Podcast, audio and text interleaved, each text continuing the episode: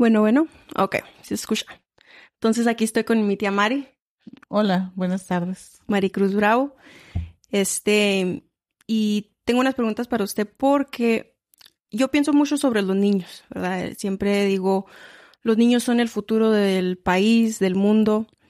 Entonces, si usted es madre, ¿verdad? ¿De cuántos hijos tiene? Tengo dos hijos. ¿Dos hijos? Una hija y un hijo. Una hija de 29 y un hijo de 26. Oh, de 26 años ya tiene. Y tengo tres nietos. Tres nietos. Así que sí sé mucho de niños. Sí. Y, y también en, en su vida profesional.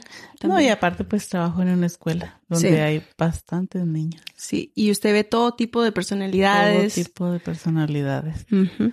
Y pues todos los días navego con eso, o sea, con, con niños que sufren, con niños que están desatendidos por los padres, con, con niños que son muy queridos también, y pues otros que,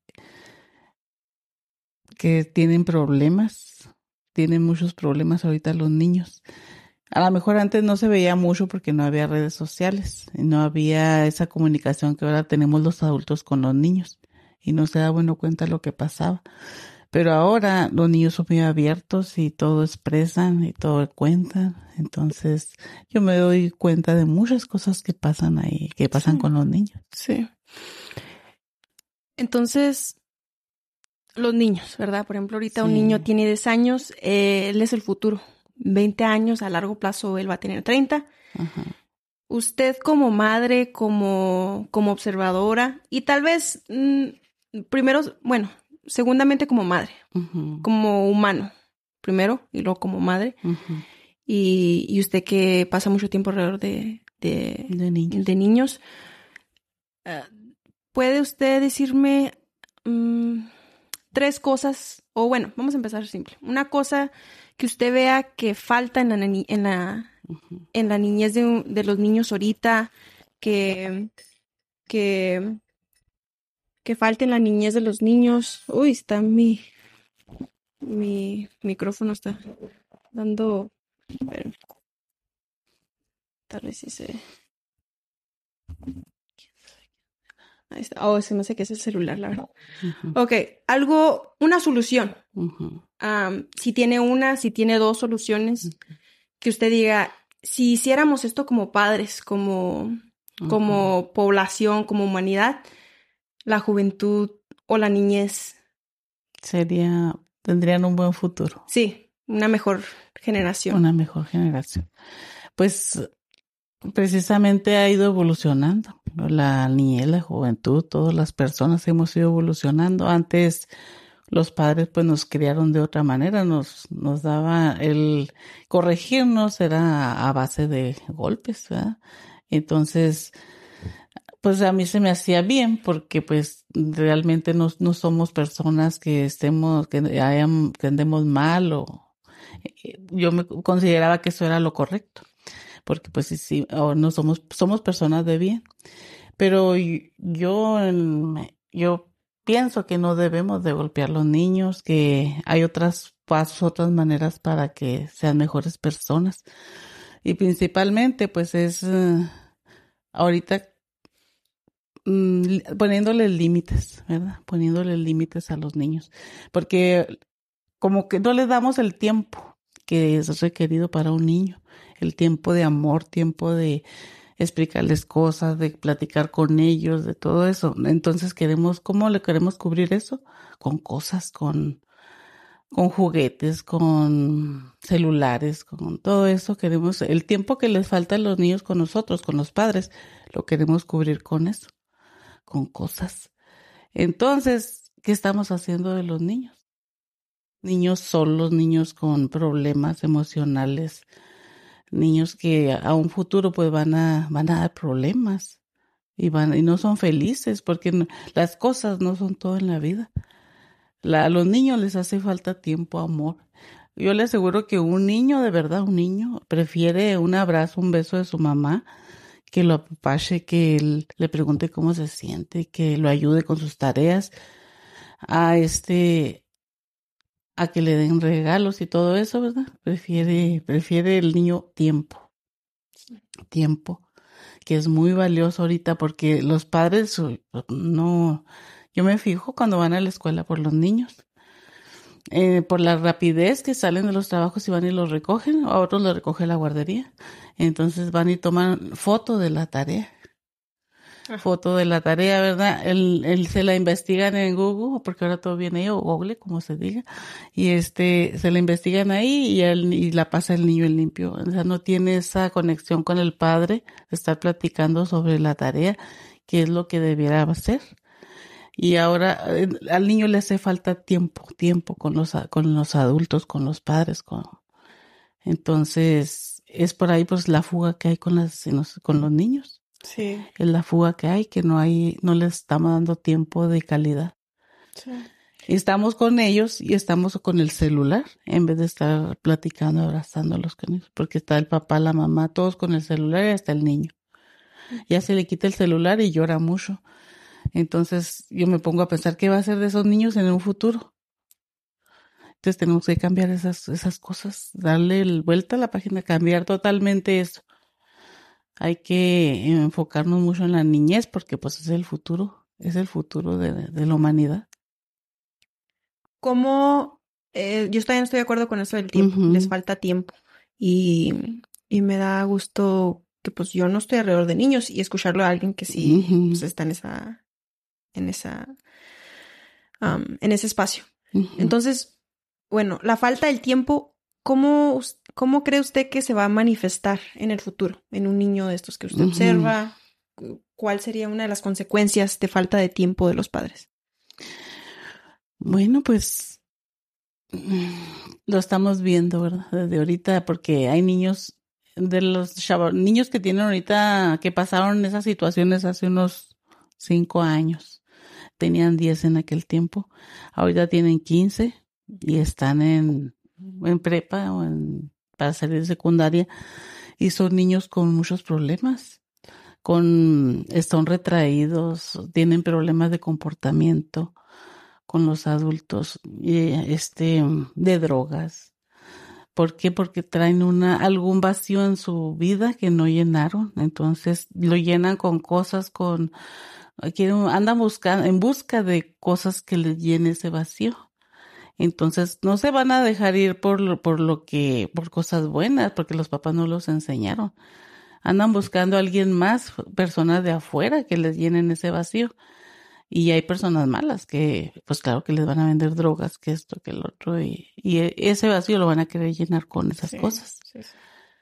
Eso es lo que va a pasar con esos niños.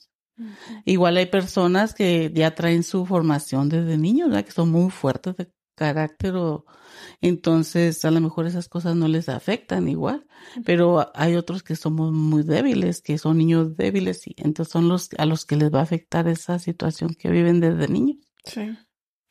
Si, si no es mucho, y esto es, si usted gusta, pero ahora vamos a su, a su niñez. ¿Qué es algo que usted ve que le dieron o no le dieron la falta de o que usted ve que ahora le ayuda o la, la detiene. Mm, puede ser bueno o malo, por eso le digo, puede usted escoger si sea bueno o malo. Pero dígame algo que, por ejemplo, yo conozco a, a su padre, mi abuelito, Cosme, y algo a lo mejor, ¿verdad? O algo malo que él hizo o algo bueno que usted dice, ahora me ayuda a eso. Mm, pues él él fue buen papá, siempre, él creía, ¿verdad? es que las, los padres de antes pues tenían cierta ignorancia, no que fueran, que no, que fueran ignorantes, que tenían ignorancia de cómo tratar a sus hijos, de cómo tratarlos. Entonces, él, ¿qué hacía? Pues lo que le enseñaron, ¿verdad? Trabajar y trabajar para darnos de comer y, y mantener una, una familia. Entonces, este, eso tampoco es todo en la vida y él jamás me, pues me pegó, me, no, no me pegó, no me trató mal, ¿verdad? Pero este, mi mamá sí, ella me, me hacía yo algo mal y ella me, me daba mis buenos nalgadones para que yo me portara bien. Entonces, yo antes mm, le recriminaba eso a mi mamá, pero en cierta forma, pues a lo mejor me formó. Sí, Me formó porque yo soy lo que yo soy, que soy, no me considero una mala persona, ni que le falte el respeto a las personas. Sé respetar, sé conducirme por la vida. Porque pues ellos hicieron lo posible hasta con sus limitaciones y todo, hicieron lo posibles por darme una, pues una vida que ellos creían buena. Porque para ellos, pues, la, la, el darle comida a un hijo era todo, ¿verdad? Como todos los papás antes. Sí, sí. Eh, estudios no se pudo y me, y este, me enseñaron a trabajar, mi papá, eso sí le agradezco, que me, me enseñó a trabajar y pues yo, es lo que yo soy ahorita, me, me gusta trabajar. Sí. Y no depender de las, de nadie más, ¿verdad? Sí. Um, entonces su, su carácter fue formado. ¿Usted cree que ahorita mencionó algo que algunos niños nacen con el carácter fuerte y hay otros que pues somos más vulnerables a, uh -huh. a ser afectados por cómo nos trataron nuestros papás, ¿verdad? Sí. Entonces, ¿usted cree que sí, se nace o se hace? No, yo pienso que el carácter se forma. Se forma. Uh -huh. Sí. Se forma. Ok. Sí. Y, y ahora, de vuelta a la pregunta que le acabo, Ajá. a la pregunta previa, ¿verdad? Sí. Eh, eh, yo entiendo que usted es una buena persona, ¿verdad? Yo, yo uh, convivo con usted. Claro, eso, pero hay que hacer de esa forma, ¿verdad? Uh -huh. Dígame usted algo, algún, alguna característica que usted día a día diga, ¿cómo quisiera cambiar esto? Uh -huh. O soy así porque, ¿se me entiende? -huh. Algo así, chico, que solamente usted pueda, pueda reconocer. Quisiera aprender a decir que no, alguna vez. Sí. Porque para mí eso es muy difícil. Es muy difícil este que me pidan un favor o que yo este me digan que haga algo y yo decir que no, no puedo. Es algo que no puedo. Mm. Y es muy valioso eso. Sí. La gente que sabe decir un no a tiempo se, de, se deja de meter en problemas. A veces por, por no dar vergüenza, lo que sea, uno se mete en problemas porque siempre está dispuesta a hacer lo que le piden hacer Sí. al, para no decir no. Entonces, eso quisiera aprender. Es algo que no sé si así sea mi mamá, mi familia, o se me, así nací, o se me formó eso.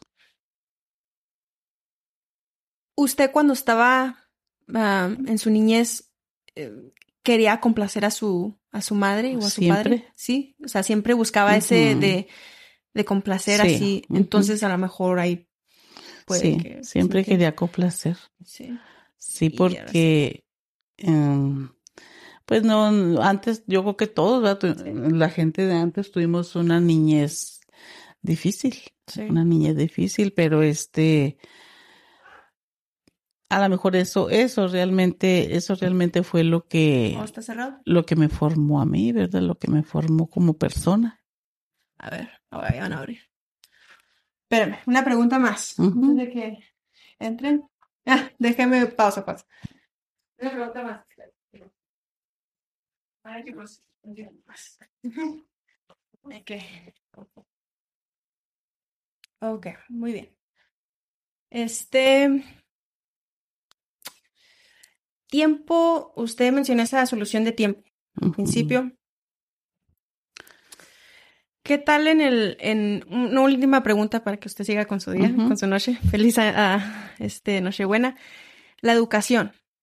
Este, ¿usted cree que los maestros ah, tienen un impacto al 90% al- en los niños?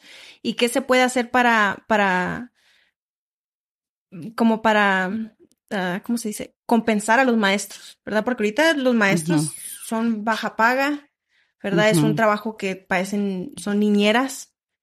¿verdad? Y cuidan a los Pues niños. eh, el problema ahí está en los padres de En familia. ¿verdad?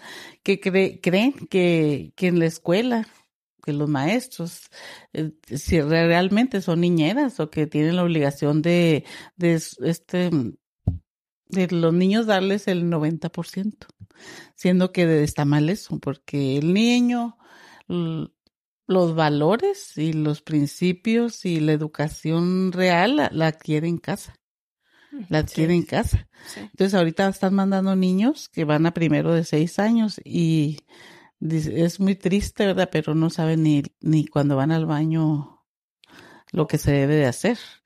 No saben. Hay niños que van de a tiro como si fuera un niño de tres años. Igual de vuelta al círculo de la falta de atención. Sí, es falta de atención. Entonces, igual este mm, falta de respeto a los, a los maestros, a sus compañeros. se ven cosas que jamás se habían visto. Precisamente es por eso, por la falta de atención de los padres. Que queremos que eh, precisamente en la escuela se le cubra todas esas necesidades y no es posible.